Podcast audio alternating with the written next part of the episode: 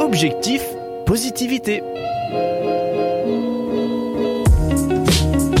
Nous sommes nombreux à souhaiter que notre vie change. Mais comment faire pour se disposer à réellement vivre un changement cette année?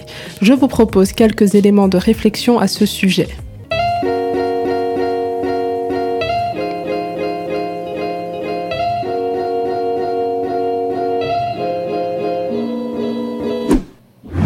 Selon Jacques Salomé, la porte du changement ne peut s'ouvrir que de l'intérieur.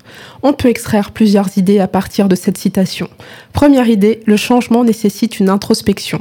Avant d'entreprendre quoi que ce soit, il peut être bienvenu de consacrer un temps spécial à s'interroger. Quelles sont nos motivations? Quels sont les obstacles à surmonter? De quels moyens disposons-nous? Pourquoi nos tentatives précédentes n'ont pas abouti? Etc. Deuxième idée, le changement relève de notre responsabilité et non de celle des autres, qu'il s'agisse de notre conjoint, de notre famille, de notre employeur, de nos amis ou encore des autorités politiques. Soyez le changement que vous voulez voir dans le monde, a dit Gandhi. La seule personne sur laquelle je peux véritablement agir, c'est moi-même. Donc autant me focaliser sur ce qui relève de mon contrôle. Troisième idée, le changement doit d'abord se traduire dans notre manière de penser. L'homme est comme les pensées de son âme, proverbe du roi Salomon.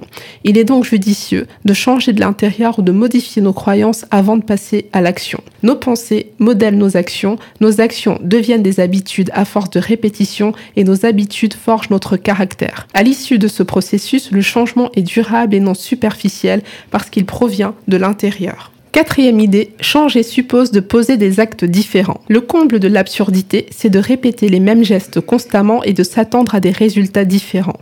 Cette phrase de MJ de Marco est lapidaire mais plus que réaliste. Le changement implique une action, c'est évident, mais il vaut mieux de petits efforts répétés dans le temps que de gros efforts que nous ne parviendrons pas à reproduire. Cinquième et dernière idée, le changement peut impliquer un partenariat. On peut notamment s'encourager en s'entourant de personnes qui tendent aussi à changer dans le même domaine que nous.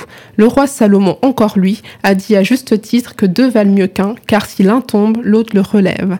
Pour finir, je vous souhaite bon courage et j'espère que ces quelques idées vous aideront à vivre les changements auxquels vous aspirez.